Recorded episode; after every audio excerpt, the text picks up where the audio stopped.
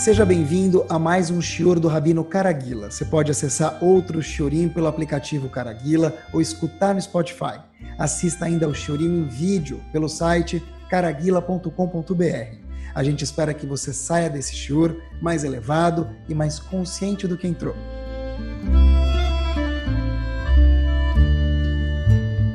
Boa noite, queria ver com vocês hoje, se Deus quiser, uma segulá. Todo mundo gosta de segulot, uma garantia para uma das coisas que o ser humano mais procura na vida. Homem, mulher, alto, baixo, a pessoa que for. Uma das coisas que o ser humano mais procura na vida é prazer. Hashem criou dentro de cada um de nós uma necessidade de ter prazer. E é algo maravilhoso isso. Eu queria ver com vocês hoje qual que é a segulá, qual que é a garantia do prazer. E mais uma pergunta que a gente vai atacar junto é o seguinte. A gente sabe que Esav, ele deixou de ser um dos patriarcas. Ser um dos patriarcas quer dizer ser uma pessoa que impactou e mudou o mundo para sempre. Cada dia na Midah se falaria Elohei Avraham, Elohei Yitzhak, Elohei Yaakov e Elohei Esav. E ele perdeu esse privilégio de ser uma das perda, pernas da nossa, do nosso trono. Nosso trono tem três cadê? Três pernas. Avraham, e. Seria um trono com quatro pernas. Esav perdeu. A pergunta é, o que, que fez ele perder isso, em específico? Onde encontra, a gente encontra na Torá que ele perdeu isso? Porque presta atenção, queridos. Esav, quem teve de descendente? Quem é o descendente de Esav? A Torá conta pra gente que Amalek veio de Esav, que Korach veio de Esav. A pergunta é, uau, Esav foi de ser um dos patriarcas para ter Korach, Amalek, Hitler. A, a pergunta é então, uau, um minuto. O que que fez Esav sair do topo da montanha para ir para o fundo do penhasco? A gente vai desenvolver, se Deus quiser, hoje um tópico, como sempre, que eu acho que é master. Vamos lá. Yaakov, por aqui a gente começa. Yaakov, longe de tudo, morando com Lavan. Ele fica trabalhando e morando com Lavan durante 20 anos. Ele trabalha, vivendo, e depois de 20 anos de trabalhar com Lavan, ele já não aguenta mais porque ele viu que Lavan não era honesto e com Lavan não dava mais para viver. Então ele pegou as esposas dele e falou: Olha, a gente vai precisar ir embora. Elas concordaram. Depois do consentimento delas, ele fala: Vamos embora. Ótimo. Olha, agora eu preciso ir embora, mais um minuto. A estrada, o caminho que Lavan ia, o caminho que Yaakov, melhor dizendo, ia pegar, junto com sua família, tinha um problema. Eles passavam no território de Edom, ou seja, Esav. Ele falou: Puxa vida, um minuto. Faz 34 anos que eu não vejo meu irmão. 20 anos que eu trabalhei na casa de Lavan e mais 14 antes que eu fiquei estudando Torá. São 34 anos desde que eu comprei o conceito de ser primogênito dele, a Behorá, a Brachá dele, até hoje. Um minuto. Será que ele está ainda chateado comigo? Talvez não, mas e se? Yaakov fica muito preocupado. Ele se prepara, ele pensa no melhor e também possivelmente no pior. E começou a se precaver, talvez Esav ainda estava bravo com ele. 34 anos passaram, 34 anos. E ele manda um pessoal averiguar qual é a situação emocional de Esav para com Yaakov. Eles voltam e falam para Yaakov, oh, Habibi, tenho más notícias para você. O que aconteceu?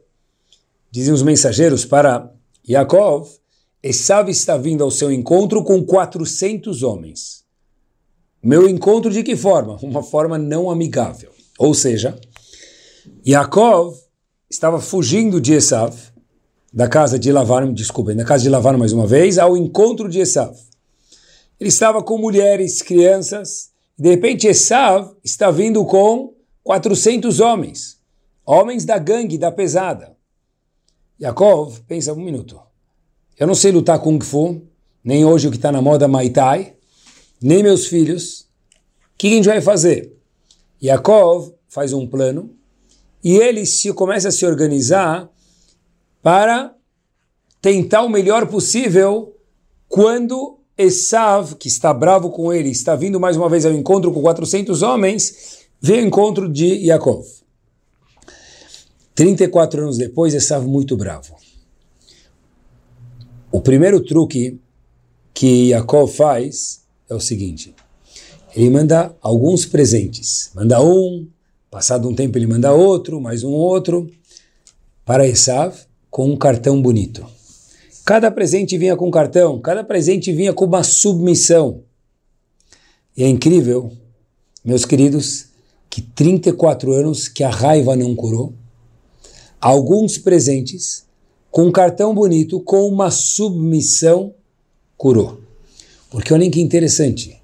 Esav, nesse momento, chegou furioso para se encontrar com Yaakov, depois de 34 anos. Só que ele veio Yaakov mandando presentes, mandando um cartão bonito, uma palavra. Esav, eu sou seu escravo. Submissão. Esav vira nada mais, nada menos do que um ser animado de Disney. Fofo, Abu Sakana. Vira uma pessoa delicadíssima.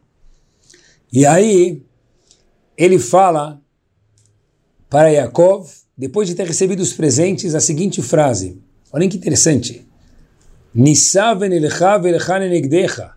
Puxa, Yaakov, eu mudei. Agora eu gosto muito de você. Não só que eu gosto de você, estou vendo que você está indo na estrada, eu também estou indo nessa estrada. Vamos viajar juntos. Yaakov, por qualquer motivo que não vem a casa agora, não gostou e de um jeito delicado ele se desfez de Esav. Mas pessoal, olhem que interessante. A Torá conta para gente que Esav quis viajar com Yaakov e mais ainda, Esav veio, beijou e abraçou Yaakov. Peraí, é o mesmo Esav? Aquele Esav que há poucos momentos atrás a Torá conta que estava vindo com uma gangue de 400 pessoas para se deparar com Yaakov? A gente aprende daqui algo muito importante, que 34 anos, o tempo faz a sua parte, a gente fala. O tempo cura, mas nem tudo, porque 34 anos o tempo não curou. Mas uma boa palavra, uma submissão, humildade é capaz de quebrar qualquer coração, inclusive o coração daquele homem que estava furioso, vindo com 400 homens, paus e pedras para destruir Yaakov, mudou, virou doce de leite, virou pão de açúcar, virou um homem que abraçou Yaakov, que beijou Yaakov e que disse a Esav, olha, eu queria continuar até a jornada junto com você. Mas, nesse encontro, eu queria me concentrar em outro ponto, mas eu não podia passar sem falar para vocês o que eu mencionei, entre parênteses, o poder de uma boa palavra, o poder de um presente, o poder da humildade para ajustar laços de amizade e de companheirismo, mesmo que no caso aqui era Yaakov e Esav. Mas olha que interessante. Yaakov olha para Esav e Esav olha para Yaakov, e depois, como a gente contou, Esav ele já amolece, mas ele começa a ver que Yaakov tinha muitas propriedades. Então ele pergunta, Esav pergunta para Yaakov, nesse encontro, depois de 34 anos, o seguinte, o que, que você tem aí de propriedades? Ele vê a família de Yaakov, vê os animais, que era a riqueza do antigamente, Yaakov diz para Esav o seguinte: Vahilishor vachamor ve'eved. Eu tenho animais, escravos. Opa! Diz Esav, um minutinho. Isso seria, traduzindo para o século 21, contas bancárias em diversos bancos, casas de fim de semana, talvez Miami, talvez Israel, motorista, you name it. Então Esav logo congela os olhos, tudo isso quando ele se deparou pela primeira vez com Yaakov, antes de amolecer o coração. Ele arregala os olhos e vem à mente de Esav um pensamento. Ah, então meu irmão pegou aquelas minhas brachot e elas se transformaram em frutos produtivos. Fato é que ele tem animais, escravos, ele é milionário. Nesses 34 anos que eu não vejo ele, ele virou um dos homens da Forbes. Um minuto. Então você, Yaakov, assim pensou Esav, me enganou com as brachot. Aqui, Rashi pula da cadeira e diz algo impressionante que eu sempre tive uma dúvida e vou partilhar com vocês. Diz Rashi o seguinte, por que, que Yaakov falou para Esav que eu tenho bois, burro, esses animais, escravos e escravas? Existiam muitas outras coisas também. Por que ele mencionou só essas quatro propriedades? Diz Rashi, Abba Amarli, meu pai, dizendo Yaakov para Esav, se referindo a Yitzhak, seu pai, Amar limitar a Shamayim Ishmane Aretz, eu vou ganhar brachot do céu, da terra, plantações agrícolas, ser um grande fazendeiro. Olha, os animais que eu tenho, os escravos, boi, burro, escravos e escravas, não nascem da agricultura.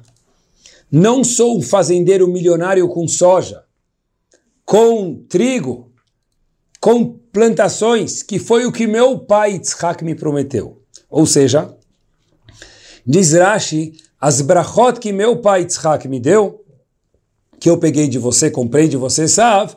Diz Rashi, lonit kayemubi, não se concretizaram comigo. Ou seja, não fica com inveja de mim.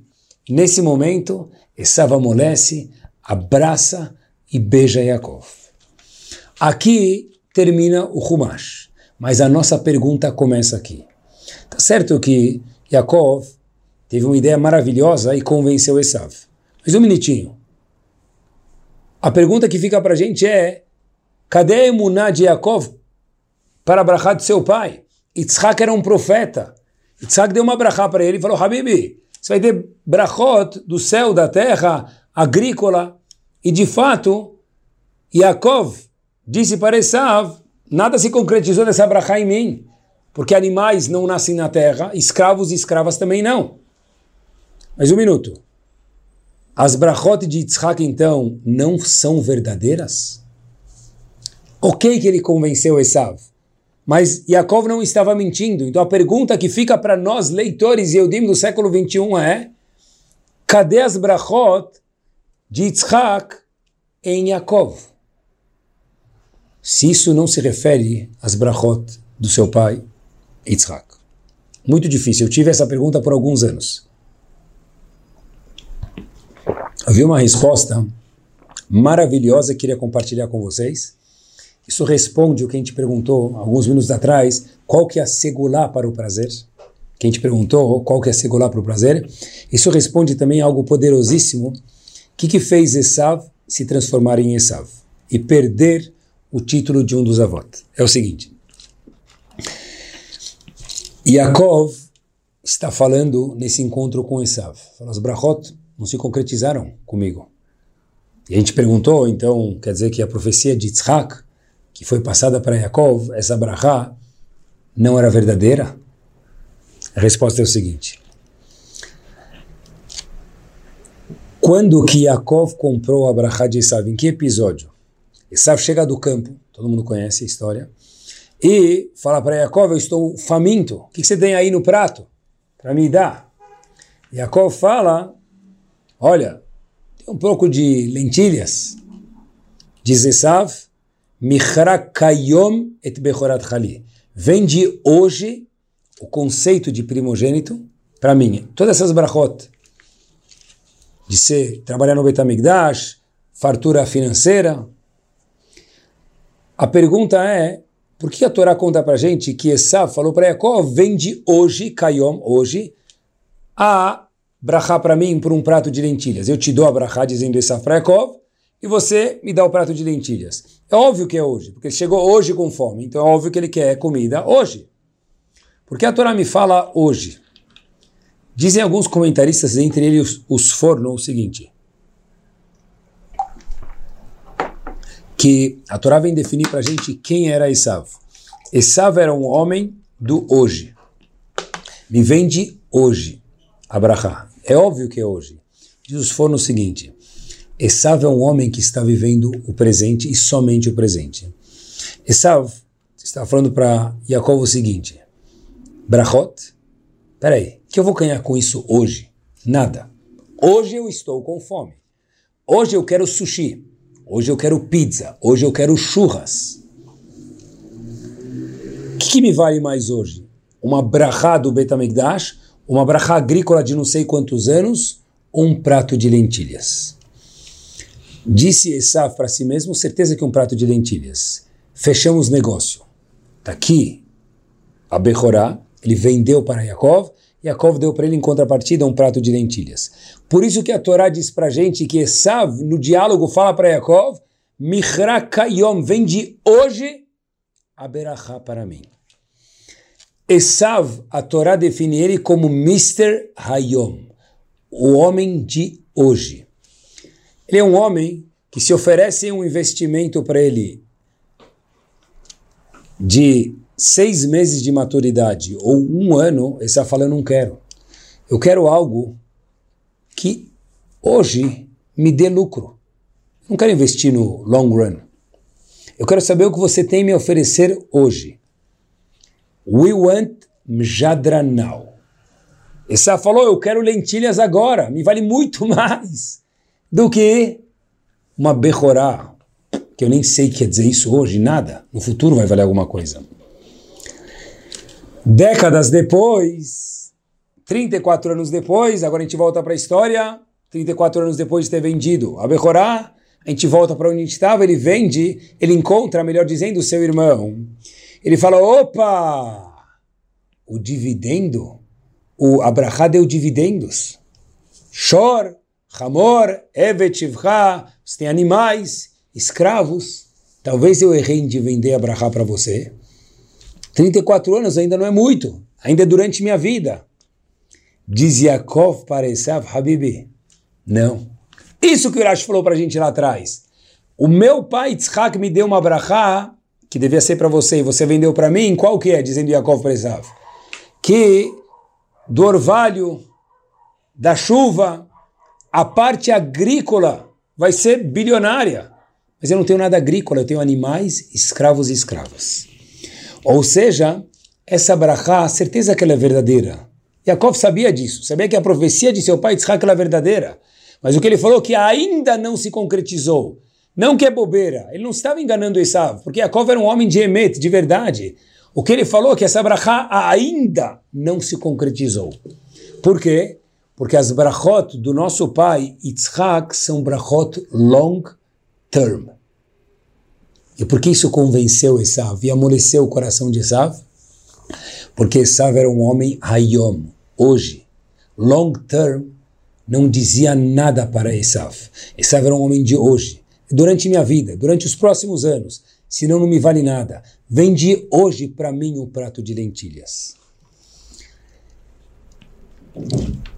E olhem que magnífico, meus queridos.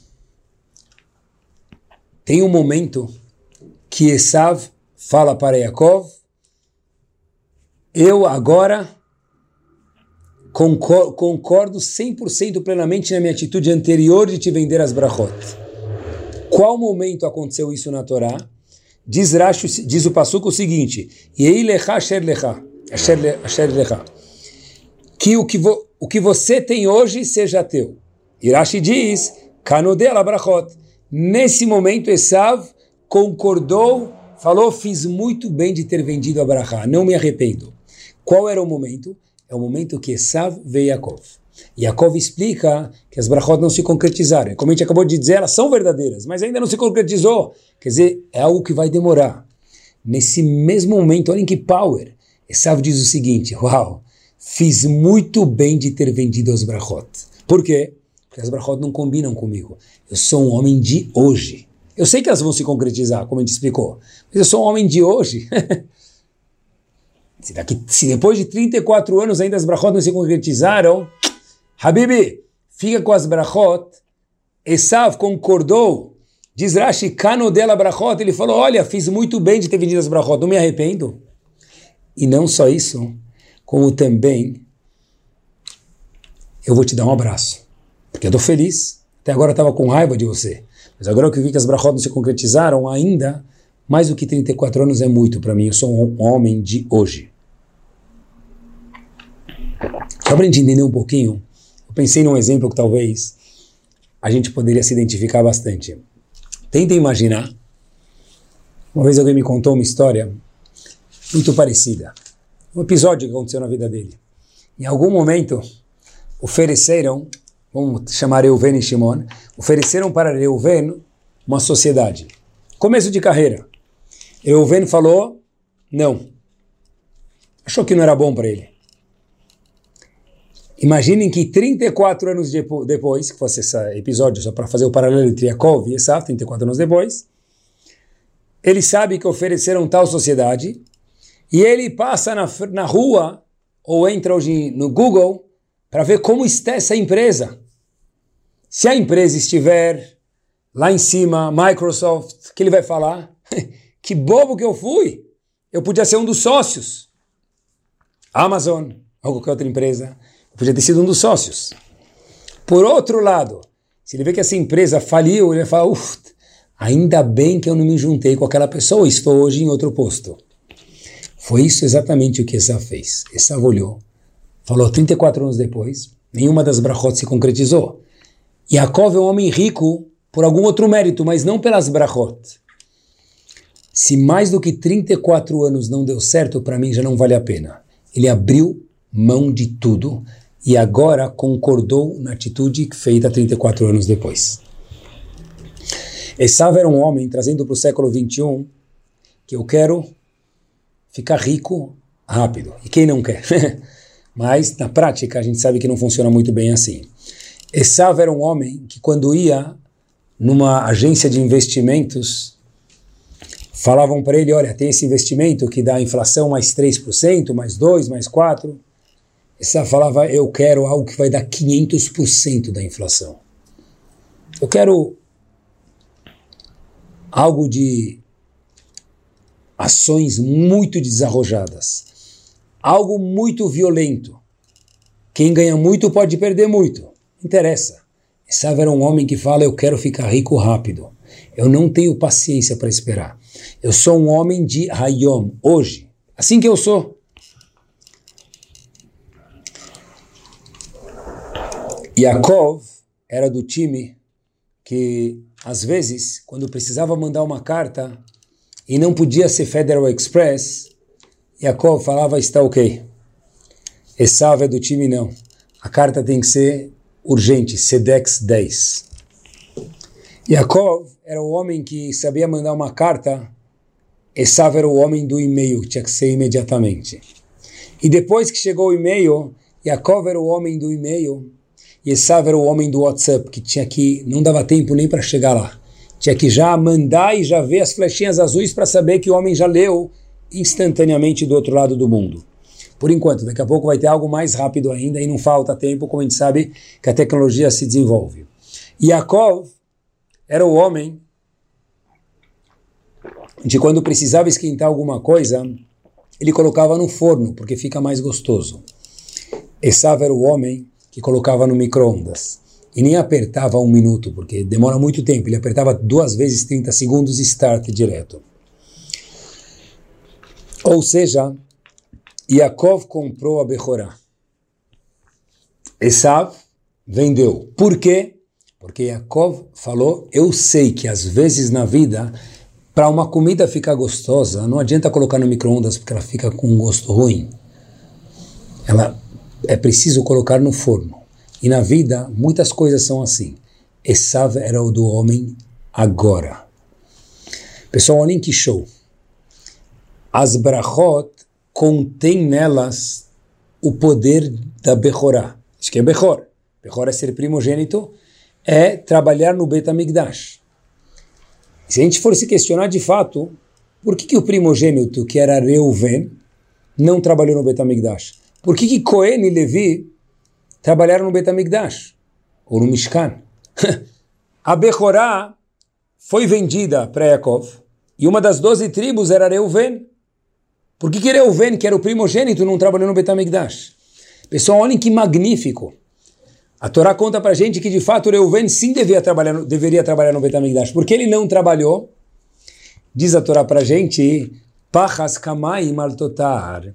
Em algum episódio na Torá, que a gente vai mencionar de uma forma muito breve, ele fez o seguinte: quando Rachel faleceu, Yaakov tinha a sua cama na tenda de Rachel. Reuven, filho de Leá, pegou a, a cama de Yaakov e colocou na tenda de sua mãe Leá.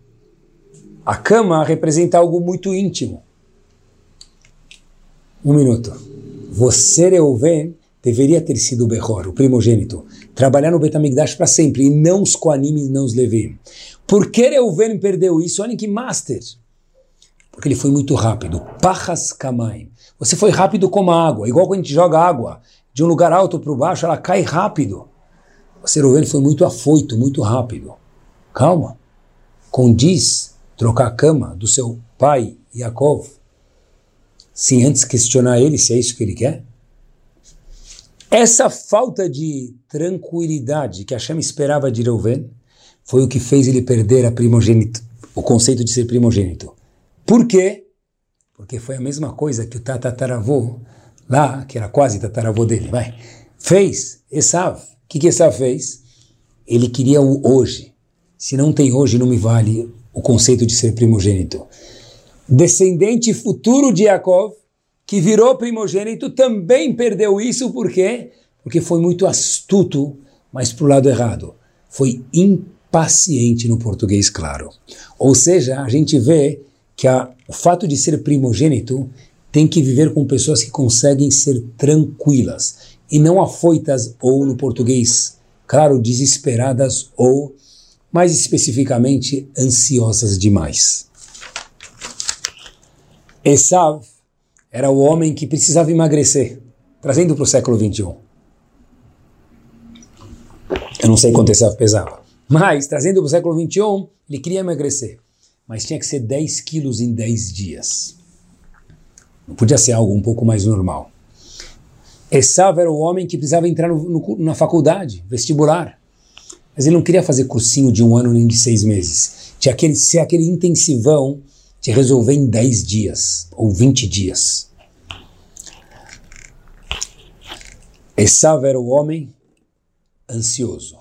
Yaakov era um homem que sabia que para as coisas darem certo, e dar certo de uma forma maravilhosa, nem sempre o micro-ondas funciona, precisa colocar no forno. Para emagrecer de verdade, nem sempre 10 quilos em 10 dias funciona. Às vezes precisa de um plano um pouco mais largo para ser saudável. E o que, que isso sobra para a gente no século 21? Alguma vez que a gente já explicou, Yaakov, Esav, Michra Kayom, hoje, Reuven, futuro descendente, fez o mesmo erro e a Torá conta para a gente aprender. O que, que isso sobra para a gente? Fiquei pensando o seguinte, a Gemara no Tratado de Sotá conta para a gente quando uma pessoa transgride uma verá, quando ele fura uma das averot que Hashem não gostaria que ele fizesse, e de novo, ninguém quer fazer averot, porque todos os Yodim são maravilhosos. Então a, a Torá está entrando dentro do psicológico do ser humano e contando para a gente por que uma pessoa faz uma verá. Diz a Gemara para a gente que a pessoa só faz uma verá e fala de todo mundo, indiferente de quem ele é, ela a não ser que ele fica bobo naquela hora. Porque se a pessoa conhece o que é mitzvah e o que é verá, e ainda assim ele decide fazer uma verá, tem que ser que ele ficou tolo naquela hora. Eu nunca entendi direito essa Gumará. Por que, que ele ficou tolo? É uma pessoa consciente que decidiu fazer uma verá. Por que a Gumará chama ele de tolo? é um raio-x feito no cérebro de cada pessoa que ela faz uma verá. Naquele momento ela está agindo com tolice. Eu acho que a resposta é a seguinte, e simples. Porque qualquer haverá é trocar um prazer eterno ou mais longo, nesse mundo ainda, e também no mundo vindouro, por alguns momentos na garganta, ou qualquer outro prazer que seja. Trocar eternidade por um segundo, ou dez segundos, ou um minuto, isso é chamado shtut, bobeira. Eu acho que é isso que a Gamara está falando para a gente. A Gamara está falando para a gente que trocar eternidade por agora, hayom, now, é isav, é shtut. Então diz a Gamara para a gente, olhem que bárbaro. A pessoa só faz uma verá se entrar nele ruach shtut, bobeira. Como assim bobeira? Você trocando, meu querido, eternidade por um prazer de um minuto. Eu quero muito comer algo que não é. E é gostoso, certeza que é mais gostoso. Pode ser que seja mesmo. Eu quero comer, mas o fato de comer algo não kasher é um prazer que demora meio minuto. Desceu a garganta, acabou. Só sobra a barriga agora. Só sobra o peso, o pneu na barriga. O prazer demora a garganta. E o, se, o conquistar as vontades fica para a eternidade. Então a pessoa trocar um pelo outro, a Gemara chama isso de choté, bobo. Porque você trocou um minuto de prazer, ou meio minuto, ou dois minutos, ou dez minutos, ou o que for, por uma eternidade. E olhem que interessante. Quando Esav deixou de ser alguém? Em que momento Esav deixou de ser alguém? Pergunta difícil, hein? Que momento Esav deixou de ser alguém? Quando a pessoa não acredita mais em si.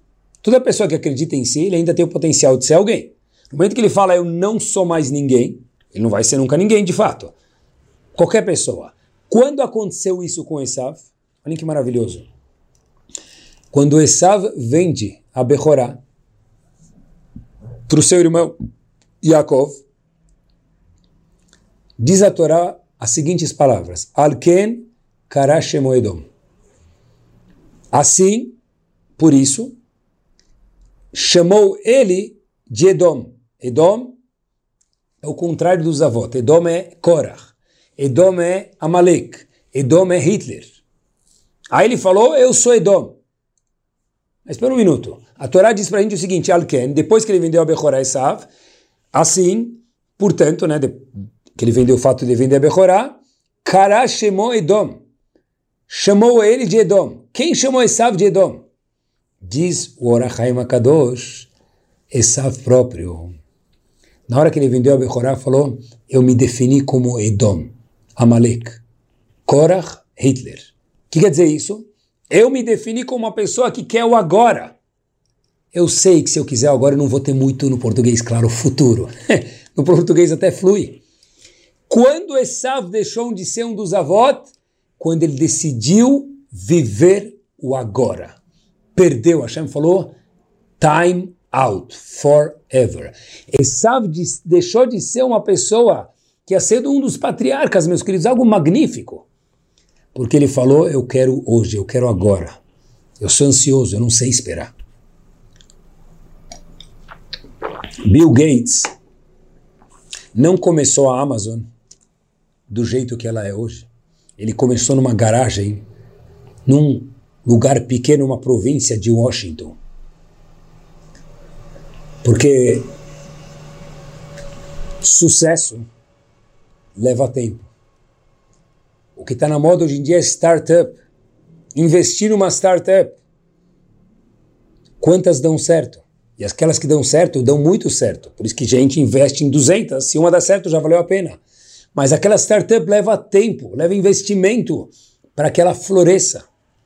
Uma rosa para florescer precisa ser regada, plantada, ela cresce. E na vida tudo é assim. O tudo rápido e agora é uma herança de Esav. A gente perguntou qual que é a segulá para o prazer. A segulá para prazer é ter paciência. Porque quando a gente tem paciência na ginástica, no casamento, no business, leavdil na Torá, na Gemara, tudo floresce. Agora, quando a pessoa faz uma página de Gemara, ele fala, cansei. muda para outra, depois para outra. Um business não deu certo, fecha, abre outro. Um investimento não deu certo, sai. Entra no outro, não deu certo, sai. Tenha paciência. Tem um mês melhor, um mês pior, fica. No long run, no ano vai dar certo. Isso é Yaakov. Esav é volátil. Esav é o homem do hoje. Hoje, hoje eu não tenho paciência. E óbvio que eu queria contar para vocês uma história in incrível. Uma história, meus queridos, que ela talvez não seja famosa, mas ela é verdadeira e impactante. Todos nós já ouvimos falar alguma vez do grande Rav Eliashiv Zichron Libraha, dos grandes homens que teve suas filhas casadas com gigantes da nossa geração, como Rav Zilberstein, como Rav Chaim Kanievski e outros. Ou seja, Rav Eliashiv era sogro do Rav Chaim Kanievski, que tem a longa vida. Um dos netos do Rav Chaim Kanievski teve um filho, neto do Rav Chaim Kanievski, ou seja, uma geração ainda Rav Eliashiv. Falaram para o tataravô Rav Eliashiv, nós gostaríamos que o senhor fosse sandak, segurasse o bebê na hora do Brit Milá. Rav Eliashiv olha, fala, olha, se sandak, é uma segulá para o Lamabá, falando para ele. É uma garantia para ter o Lamabá. Sendak de um tatataraneto é uma garantia. Rav Eliashiv morava em Jerusalém e o Brit Milá ia ser em Bnei Brak. Uma hora de carro. Rav Eliashiv olha para o seu para o pai da criança, que mais uma vez era seu familiar, fala, eu sei que tem essa segulá, eu sou uma pessoa de idade, para mim para Bnei Brak e voltar no mesmo dia, significa ficar muito fraco e não conseguir estudar a Torá o dia inteiro. Mas aí o tataraneto falou para ele, pai da criança, olha, mas e a segular, avô?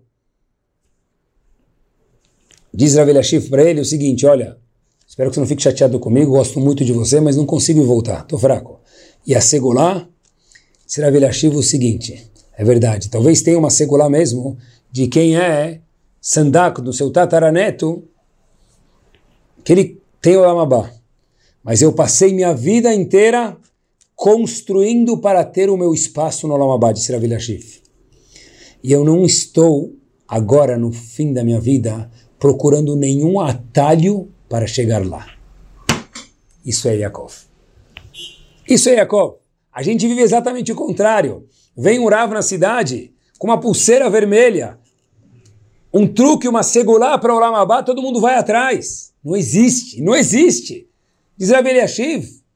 A gente pode perguntar dicas para os Rabanim do que fazer, certeza, isso é importante, mas não existe dicas para o Lamabá. O Lamabá ganha, como tudo na vida, com trabalho, com transpiração, muito mais do que inspiração. Olhem só que maravilha. Yaakov, que era o homem que não era Hayom, diferente de Esav, ele se transforma em que nome? Israel. E olhem que power! Diz Rev Boni Mipezishcha o seguinte, como que Yaakov se transformou em Israel? O nome de Yaakov virou Israel, nós somos chamados hoje em dia de Benei Israel, não Benei Yaakov. Por quê? Diz Rav Bunim o seguinte, porque a gente sabe que ele teve um episódio com o anjo de Esav, que mais, mais uma vez era o anjo do hoje, Yaakov era o amanhã, e Yaakov ganha essa batalha. Mas olhem que pau, diz Rav Bunim. Se a gente somar a palavra Israel, letra Yud vale 10, daí por diante, forma o valor numérico é 541. Se a gente for somar a palavra Yaakov mais a palavra Satan, que é o Yetzerará, que lutou, com, lutou contra, é o Yetzerará, né? Era o, o Yetzerará de Esav lutando contra Yaakov, para tentar derrubar ele, também forma 541. Ou seja, Israel vale o mesmo valor numérico das, do, que as, do que a soma das palavras Yaakov e Satan. Satan e Yetzerará é a mesma coisa. Ou seja, Yaakov só conseguiu ganhar o upgrade de virar Israel quando ele se deparou com o Satan. Fiquei pensando comigo mesmo. Yaakov podia muito bem, na hora que viu o anjo de Esav, ir no banheiro, sair correndo, fugir. Por que ele brigou? Yaakov poderia, mais uma vez, transformando para o século XXI, tem uma prova difícil na faculdade. Fica doente, faz substitutiva. Tem um problema com o meu sócio, com o marido, com a esposa, com o filho. Sai por uma porta, e pela outra, não conversa com ele, tem um problema com alguém na sinagoga, senta em outro lugar. Podia fugir do problema. Mas a Torá diz para a gente que não. Yaakov foi ao encontro do problema, uma vez que o problema já veio para ele. Yaakov falou, lombadas na minha vida não me fazem ir para trás. Me dão força para subir a lombada, tem um certo desconforto, mas foi justo isso que me transformou em Israel. Quando uma pessoa tem um desafio na vida dele, se ele vai para trás, se ele back out do desafio, ele vai ser no, o Yaakov a vida inteira e não o potencial Israel que tem dentro dele. Yaakov só virou Israel porque Yaakov, somado com a palavra Satan, se transforma em Israel. Magnífico. Para a pessoa crescer e ter prazer, ele precisa lutar. Precisa abrir mão muitas vezes do hoje para ganhar um amanhã muito mais ensolarado e muito mais feliz. E terminamos com essa história. Um dia, Ravovadia contou para sua esposa, Ravovadia Yosef conta para sua esposa, estava no começo de carreira, ainda não era famoso, que ele queria publicar um livro. Só que não tinha dinheiro para publicar o livro. Tinha um livro que ele escreveu de Torá, de Hidushim de Torá, ele não tinha dinheiro para publicar. Depois de um tempo, a esposa chega com dinheiro e dá para o marido e fala, olha, está aqui o dinheiro para você publicar seu livro, meu marido. Esposa de Ravovad Yosef, para seu marido Ravovad Yosef Zichron Lebraha. E obviamente que depois desse primeiro, viram o potencial desse grande homem e o primeiro se transformou o primeiro de muitos outros. Ravovad vira para sua esposa e fala, um minuto, a gente não tem dinheiro. Da onde você literalmente desenterrou o valor para que a gente pudesse produzir o nosso primeiro livro. A esposa dele falou: a gente depois do casamento tinha um pouco de economias guardado em casa para comprar os nossos móveis. Não tinha nenhum móvel em casa. Cama, uma mesa e duas cadeiras, mais nada. Eu achei que no caso seria mais importante a gente ficar sem móveis para publicar o seu livro. Não foi ele que pediu, foi ela que deu. E olhem quem esse homem se transformou. Mas não foi da noite para o dia, levou tempo. Teve que abrir mão de algo. É, abrir mão de alguns móveis. No futuro, a casa desse homem teve muitos móveis. Móveis maravilhosos. Mas os, o preenchimento desses móveis mais maravilhosos foi os livros dezenas de livros que esse homem escreveu. Levou suor da esposa, suor do marido, porque o esforço hoje gera uma rosa magnífica amanhã.